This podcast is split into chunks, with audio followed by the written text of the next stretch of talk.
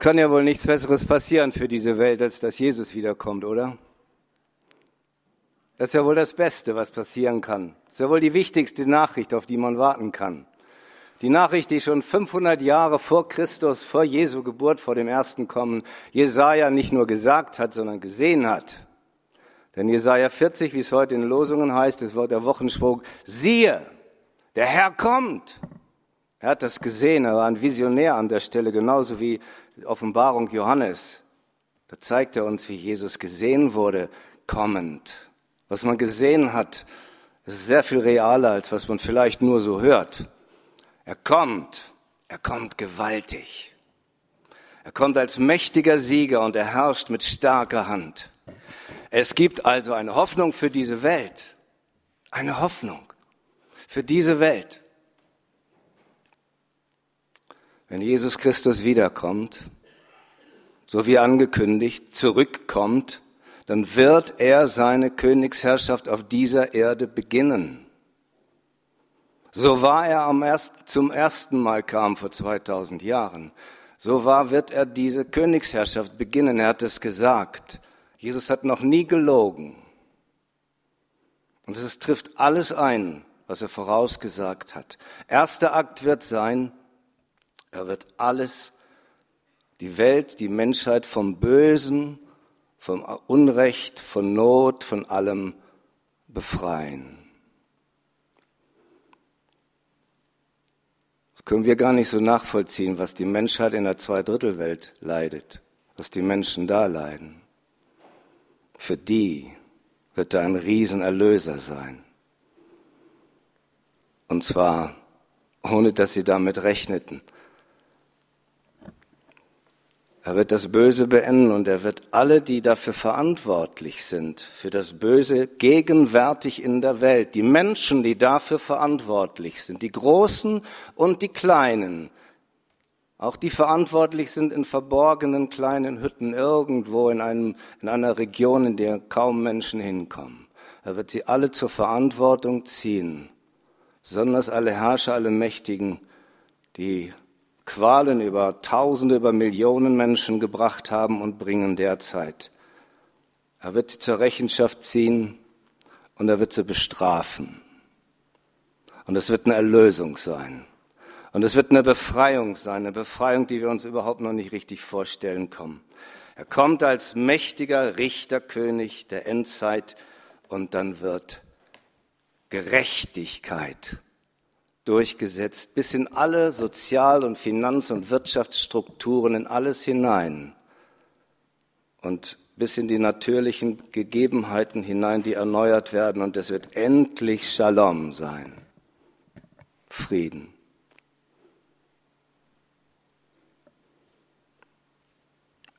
Es wird geschehen, hat der Prophet Micha gesagt, eine von vielen Stellen aus dem Alten Testament, es wird geschehen am Ende der Tage, da wird der Berg des Hauses des Herrn fest gegründet an der Spitze der Berge stehen. Ein Bild für Herrschaft, für Größe, wird über alle Höhen erhaben sein und Völker werden zu ihm strömen. Und viele Heidenvölker werden hingehen und sagen, kommt, lasst uns hinaufziehen zum Berg des Herrn, zum Berg, an dem Jesus wiedergekommen ist dann zum Haus des Gottes Jakobs, damit er uns über seine Wege belehre und wir auf seinen Pfaden wandeln. Denn von Zion wird das Gesetz ausgehen und das Wort des Herrn von Jerusalem. Und er wird das Urteil sprechen zwischen großen Völkern und starke Nationen zurechtweisen, die weit weg wohnen, sodass sie ihre Schwerter zu Pflugscharen schmieden und ihre Spieße zu Rebmessern. Kein Volk wird gegen das andere ein Schwert erheben. Und sie werden den Krieg nicht mehr lieben. Haben, lieben. Nee, was steht da jetzt? Erlernen, okay, bisschen klein. Sie werden den Krieg nicht mehr erlernen, sondern jeder wird unter seinem Weinstock, unter seinem Feigenbaum sitzen ein Bild für Genuss, für Entspannung, für Frieden, für inneren und äußeren Reichtum. Und niemand wird ihn aufschrecken, denn der Mund des Herrn, der Heerscharen, hat es, hat es geredet. Das war Kapitel 4 und das Kapitel 5, Vers 3. Und er wird auftreten und sie weiden in der Kraft des Herrn und in der Hoheit des Namens des Herrn, seines Gottes. Und sie werden sicher wohnen denn nun wird er groß sein bis an die Enden der Erde. Und dann steht da ein Satz, der sonst nur noch im Epheser 2, Vers 15 steht. Er wird der Friede sein. Er selber. Und er ist ja unendlich groß, der Herr. Er wird selber der Friede sein. Jesus hat es angekündigt, unter anderem Matthäus 24. Danach hat Jesus, unser Herr, gesagt, danach wird das Zeichen des Menschensohns am Himmel erscheinen. Dann werden alle Völker der Erde jammern und klagen. Und sie werden den Menschensohn mit großer Macht und Herrlichkeit auf den Wolken des Himmels kommen sehen. Das ist technisch ja nun überhaupt keine Möglichkeit mehr, äh, kein Problem mehr, sich das vorzustellen. Das war vor 50 Jahren noch nicht so leicht möglich, aber inzwischen ist das ja kein Problem, Weltereignisse technisch so zu übertragen, dass na, so locker fünf Milliarden optisch schon mal jetzt dran teilhaben können. Und es wird auch, werden auch Kameras ins Totenreich, in Hades hineingelenkt werden. Sie werden ihn alle sehen. Glaubt mal, das ist kein Problem. Die Wirklichkeiten, die wir nicht sehen, werden mit erreicht werden. Alle werden ihn sehen, steht Offenbarung, auch die ihn durchbohrt haben. Das wird ein globales Ereignis für die sichtbare und unsichtbare Welt sein. Das wird eine solche Macht und Herrlichkeit, eine solche Strahlung, eine solche Power sein, dass sämtliche Diskussionen nicht mal im, im Anfang noch möglich sind. Es wird alles klar sein. Der Herr kommt immer, wenn er kommt, mit Herrlichkeit. Das hat sich gesteigert vom Alten Testament ins Neue Testament, aber komischerweise in einer umgekehrten Richtung. Immer wenn Gottes Herrlichkeit in der Bibel sichtbar wird, wird etwas von seinem Wesen, seiner Natur, seiner Majestät, dem, was überragend ist an ihm, erfahrbar für Menschen, offenbar gemacht. Im Alten Testament spielten da sichtbare Erscheinungsmerkmale eine große Rolle. Lichtglanz, die Wolkensäule, die Feuersäule in der Wolke oder die Wolke über dem Tempel und der Stiftshütte, die jeweils bei der Einweihung so massiv gegenwärtig war, dass die Menschen nicht reingehen konnten. Jetzt wussten sie, jetzt ist der Herr da. Auf eine besondere Weise. Das sahen sie. Aber eigenartigerweise war die Herrlichkeit bei seinem ersten Kommen, Jesu ersten Kommen in diese Welt total anders. Kein Lichtglanz, auch wenn das Licht in der Krippe war. Aber was für eine Art von Licht. Johannes sagt, wir sahen seine Herrlichkeit und dann definiert er die Herrlichkeit beim ersten Kommen Jesu. Auf diese Definition wäre keiner von uns gekommen. Voller Gnade und Wahrheit. Die erste Herrlich, die Herrlichkeit, als Jesus zum ersten Mal in diese Welt kam, war voller Gnade und voller Wahrheit. Er kam nicht in Macht, er kam nicht in Größe, er kam normal. Aber dann ging ein Weg in Richtung Erniedrigung, Schande, Ohnmacht, Schwachheit. Und der höchste Punkt der Verherrlichung Gottes beim ersten Kommen Jesu in dieser Welt, der höchste Punkt nach der Krippe, war das Kreuz. Das ist der höchste Ort und die größte Machtdemonstration Gottes beim ersten Kommen Jesu. Hier am Kreuz demonstriert Gott die Macht seiner Barmherzigkeit. Und hier am Kreuz demonstrierte Gott die Macht seiner Gerechtigkeit. Hier am Kreuz war Herrlichkeit, Gnade, das bedeutet, Gott kommt den Menschen hier am Kreuz von Golgatha so nah und schon in der Krippe plus Kreuz, so nah wie nirgends sonst vorher. Er wird nämlich selber in seinem Sohn, selber Mensch. Und dann übt er an seinem eigenen Sohn das Gottesgericht an der Sünde, an, an den Sündern aus am Kreuz. Näher geht's nicht. Tiefer und ohnmächtiger und mehr Schande gibt's nicht. Das ist Gnade, totale Gnade Gottes. Die wird da sichtbar. Hier liebt Gott in unüberbietbarer Selbsthingabe. Hier haben wir eine Offenbarung des Glanzes seiner Barmherzigkeit und seiner Gerechtigkeit, die Menschen von innen ergreift und zum Selbstgericht befähigt, dass sie ihre Sünden bekennen, umkehren, dass sie ihm glauben und dass sie Gnade annehmen und empfangen und den Heiligen Geist und Christus in ihr Leben hineinbekommen. Was für ein Wechsel, was für ein Change.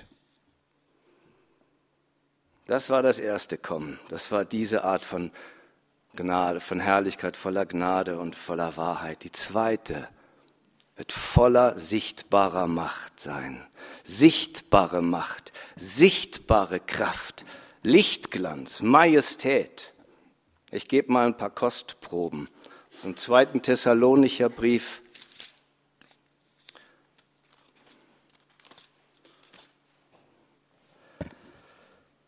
Ab Kapitel 1, Vers 6. Die ersten Verse sind für die verfolgten Christen geschrieben. Denn so wahr Gott gerecht ist. Er wird jedem das geben, was er verdient hat. Über die, die euch jetzt Leiden bereiten, wird er Leiden verhängen. Euch hingegen, die ihr jetzt zu leiden habt, wird er zusammen mit uns von aller Not befreien. Das wird geschehen, wenn Jesus, der Herr, mit seinen mächtigen Engeln vom Himmel her in loderndem Feuer erscheint. Er wird die zur Rechenschaft ziehen, die Gott nicht als Gott anerkennen und nicht bereit sind, das Evangelium von Jesus, unserem Herrn, anzunehmen. Die Strafe, die diese Menschen erhalten, wird ewiges Verderben sein so dass sie für immer vom Herrn und von seiner Macht und Herrlichkeit getrennt sind. So wird er es an jedem, jenem Tag sein, wenn er kommt, um für sein Handeln an denen, die zu seinem heiligen Volk gehören, geehrt zu werden und um bewundert zu werden für sein Wirken an allen. Das ist Herrlichkeit, die auch an seinen Kindern, an seinem Volk dann sichtbar werden wird. In flammendem Feuer ist ein Bild, das kaum steigerbar ist. Und in Offenbarung 19, da wird das nochmal ganz anders geschildert, auch wiederum in bildhafter Darstellung, die für die damalige Zeit kräftig war in der Aussage. Johannes schaut da den offenen Himmel hinein. Siehe, ich sah den Himmel offen stehen. Und ich sehe, siehe, ein weißes Pferd. Auf diesem Pferd ein Königspferd, ein, ein Siegespferd, ein Machtpferd. Auf ihm sitzt einer, der heißt treu und wahrhaftig. Und er richtet und er kämpft in Gerechtigkeit. Seine Augen sind wie Feuerflammen. Und auf seinem Haupt trägt er viele Diademe. Auf ihm steht ein Name geschrieben, den niemand kennt als er allein. Die Heere des Himmels folgten ihm auf weißen Pferden es gibt eine Stelle äh, in der Offenbarung Kapitel 5, wo gesagt wird, wie viele ihn anbeten. Und das ist eine, eine, eine Zahl, die eine, eine große Menge ausdrückt. Zehntausende mal Zehntausende und Tausende mal Tausende. Rein grammatikalisch wären das 101 Millionen. Das sind aber viel mehr. Könnt ihr euch das vorstellen, wenn er mit den Heeren kommt? Der Gott der Herrscher und der Gott Zebaoth? Was das für Massen sind, was das für ein Aufmaß sein wird? Wir brauchen keine Probleme haben. Ja, wie soll man sich das vorstellen? Wie soll man sich Internet vorstellen? Es geht. Und es wird gehen. Seine Augen sind wie Feuerflammen. Aus seinem Haupt, habe ich ja gerade gelesen, die Heere waren das, okay. Aus seinem Mund kam ein scharfes Schwert, das Gerichtsschwert. Seine Worte als Gerichtsworte, die klären, reinigen, zurechtbringen. Mit ihm wird er die Völker schlagen und er herrscht über sie mit eisernem Zepter. Und er tritt die Kelter des Weines, des rächenden Zornes Gottes, des Herrschers über die ganze Schöpfung. Und auf seinem Mantel und auf seiner Hüfte steht der Name geschrieben, König der Könige und Herr der Herren. Das wird eine Befreiung werden. So. Das Wesentliche dieser Botschaft haben die Christen der ersten Generationen mitgeteilt bekommen. Diese Verse noch nicht, die wurden später geschrieben. Später als der Brief an die Thessalonicher, der erste, das ist der jüngste Brief, den wir haben. Und ich komme jetzt zu diesem zweiten Teil, wie wir uns darauf vorbereiten. Bist du präpariert für diese, Auf, für diese Erscheinung Jesu Christi, für dieses Kommen Jesu Christi? Bist du vorbereitet? Ich werde nicht drüber groß reden, ja, wer weiß, ob er überhaupt kommt. Er kommt. Wenn du morgen stirbst, dann ist er morgen für dich gekommen, dieser Tag.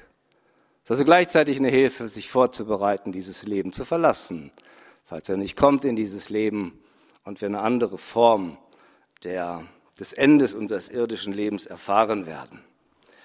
Es ist interessant zu sehen, wie sich die Christen präparierten auf dieses zweite Ereignis, das für sie unmittelbar zeitlich ganz nahe lag. Im 1. Thessalonicher 1, Vers 9, da steht, Überall redet man davon, was für eine Wirkung unser Besuch bei euch gehabt hat. Die Leute erzählen, wie ihr euch von den Götzen abgewandt und dem, und dem lebendigen und wahren Gott zugewandt habt, um ihn zu dienen und auf seinen Sohn zu warten, der vom Himmel zurückkommen wird, auf Jesus, den er von den Toten auferweckt hat und der uns vor dem kommenden Gericht rettet. Es ist interessant, das Christsein bestand damals nach diesen Worten, Vers 9, aus zwei Schienen, sozusagen die, die, die, der Zug, die Lokomotive des Christseins auf zwei Schienen. Die eine Schiene heißt Gott dienen. Das war die Grundrichtung. Ich lebe, um Gott zu dienen. Und die andere war auf ihn warten. Die zweite Schiene hat die Christenheit inzwischen verloren. Ein paar wenige warten schon noch, die meisten nicht, außer im Advent, wenn es ja thematisch dran zu sein hat. Ich würde viel lieber über die Ankunft Jesu im April reden oder im März oder im Februar oder mitten im Juli weil das ist ja etwas Permanentes. Also Gott dienen und auf ihn warten. Das waren die zwei Schienen des Christseins. Dienen wird erwähnt dort als, als, äh, als Taten des Glaubens, als Werke der Liebe. Und dann der dritte Punkt, Glaube, Liebe, Hoffnung. Das wird da im ersten Kapitel schön beschrieben. Und ich habe sieben Punkte, sieben kurze Punkte, wie sie sich vorbereiteten auf dieses zweite Großereignis, das zweite Großereignis der Historie ähm, dieser Menschheit. Der erste Punkt ist, das hängt mit Gott dienen zusammen, wie viele andere Dinge. Sie arbeiten natürlich kontinuierlich am Missionsauftrag Jesu, der lautete, geht hin und macht Menschen zu meinen Jüngern. Da arbeiteten sie permanent dran und damit dienten sie Gott und damit dienten sie die Menschen. Sie taten das im Glauben und sie taten das mit der Agape, mit der Liebe. Das war kontinuierlich Punkt Nummer eins so lebten sie, so bereiteten sie sich auf das Kommen Jesu vor. Das Zweite, sie ließen sich vom Heiligen Geist regieren und bestimmen, denn den hatten sie ja alle empfangen. Sie ließen sich von ihm regieren, erfüllen, bestimmen. Und zwar nicht gelegentlich zu besonderen Ereignissen und Veranstaltungen, sondern 24 Stunden am Tag, außer in der Nacht, wenn sie schliefen, da machte der Herr das alleine permanent regiert werden vom Heiligen Geist. Führt euer Leben im Heiligen Geist, Galater 5 und so viele Stellen. Das ist jetzt nicht so sehr das Thema. Aber es ist so wichtig, sich vorzubereiten. Und das gehört ganz normal dazu, vom Heiligen Geist regiert zu werden. Der dritte Punkt, Hebräer 12, Vers 14, der nimmt durchaus Bezug darauf, sehr speziell. 12, Vers 14. Bemüht euch mit ganzer Kraft um Frieden mit jedermann. Das ist schon so ein Punkt. Wenn Jesus wiederkommt, solltest du Frieden haben mit jedem, was dich betrifft. Was den anderen betrifft, das kannst du nicht machen, aber was dich betrifft, Frieden mit, Frieden mit deiner Frau, mit deinem Mann, sofern es dich betrifft. Mit deinem Nachbarn, sofern es dich betrifft und es um echten Friedenswiederherstellung geht, Friedensstifter sein. Bemüht euch mit ganzer Kraft um Frieden mit jedermann und richtet euch in allem nach Gottes Willen aus. Denn ohne ein geheiligtes Leben wird niemand den Herrn sehen. Das war der dritte Punkt, der den Christen damals wichtig gemacht wurde zur Vorbereitung, wartend auf Jesus. Der vierte, manche würden das heute geistlichen Wächterdienst nennen. Kolosser Kapitel 4.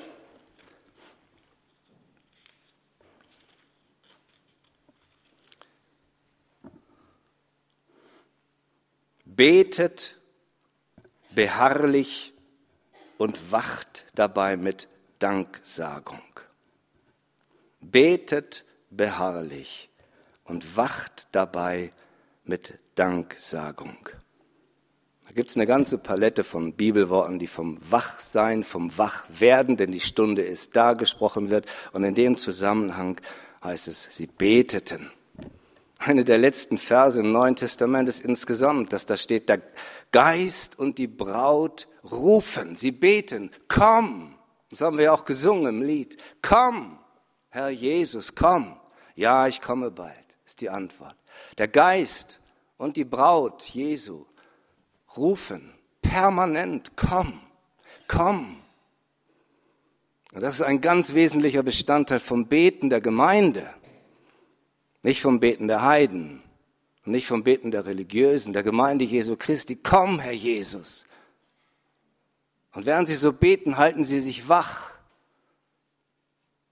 Das ist übrigens auch ein Grund, weshalb Jesus den Maranatha Gebetsabend hier, Abend hier eingerichtet hat vor einigen Jahren in Großaltdorf. Der immer am letzten Freitag in jedem letzten Freitag stattfindet und im neuen Jahr jeden Dienstagabend, den letzten Dienstag. Zielpunkt ist, komm, Herr Jesus, für das Kommen Jesu beten und sich dabei wach halten. Das ist etwas, was so zentral ist zum Warten, zum Bereitmachen. Und das ist etwas so Wertvolles für ihn. Das ist der vierte Punkt.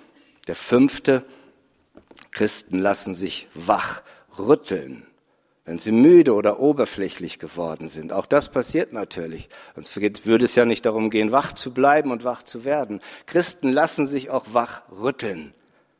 Ich lese den Text jetzt nicht vor, weil ich sehe, dass die Zeit von alleine wieder weitergeht. Der zweite Petrusbrief, da schreibt er sinngemäß, ich werde bald sterben, aber das musste ich euch unbedingt noch schreiben, äh, um euch daran zu erinnern, euch wach zu rütteln. Wenn sich das nämlich hinzieht, wenn er nicht kommt, dann kommt das normale Alltagsleben und das lässt euch schläfrig werden und oberflächlich, das macht euch flach, das macht euch harmlos, das macht euch wohltemperiert. Natürlich werdet ihr weiter an Jesus glauben als Erretter und theoretisch, dass er wiederkommen muss. Natürlich haltet ihr das alle für wahr, aber ihr lebt nicht für ihn. Ihr wacht nicht. Und deswegen ist das der fünfte Punkt. Sie lassen sich, ließen sich wachrütteln, wenn sie müde oder oberflächlich geworden sind. Und der sechste Punkt, 2. Timotheus 4, Vers 8, das hat der Apostel Paulus geschrieben, als er für sich feststellen musste, dass Jesus nicht wiedergekommen war zu seinen Lebzeiten bis dahin, was er fest erwartet hatte und die Generation der ersten Christen mit ihm. 2. Timotheus 4, da lese ich mal Vers 6 bis Vers 8. Denn für mich ist die Zeit gekommen, Abschied zu nehmen mein Leben ist ein Trankopfer geworden, das für Gott ausgegossen wird. Ich habe den guten Kampf gekämpft, ich habe das Ziel des Laufes erreicht, ich habe am Glauben festgehalten. Nun liegt der Siegeskranz für mich bereit, die Gerechtigkeit, die der Herr, der gerechte Richter, mir an jenem großen Tag geben wird. Und nicht nur mir, sondern allen, die sein Kommen liebgewonnen haben. Das ist fast eine zärtliche Aussage. Nicht nur mir, der große Apostel Nein, allen, die sein Erscheinen, sein Kommen lieb gewonnen haben. Das geht ganz tief ins Herz, das ist äußerst geistlich intim. Sein Erscheinen, ihn lieb gewonnen haben. Die warten auf ihn liebend. Ich brauche nicht zu illustrieren, wie Liebende, wenn sie sich verabredet haben, wenn der eine schon wartet auf den anderen, wie er da wohl wartet.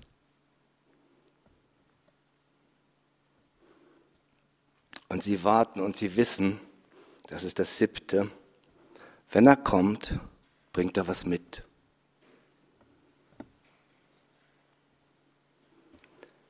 Und darauf verlassen sie sich.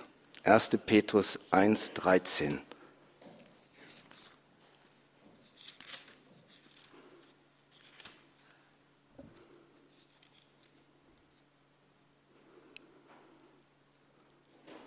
Bleibt wachsam und besonnen und setzt eure Hoffnung völlig auf die Gnade, die euch erwiesen wird, wenn er in seiner Herrlichkeit erscheint.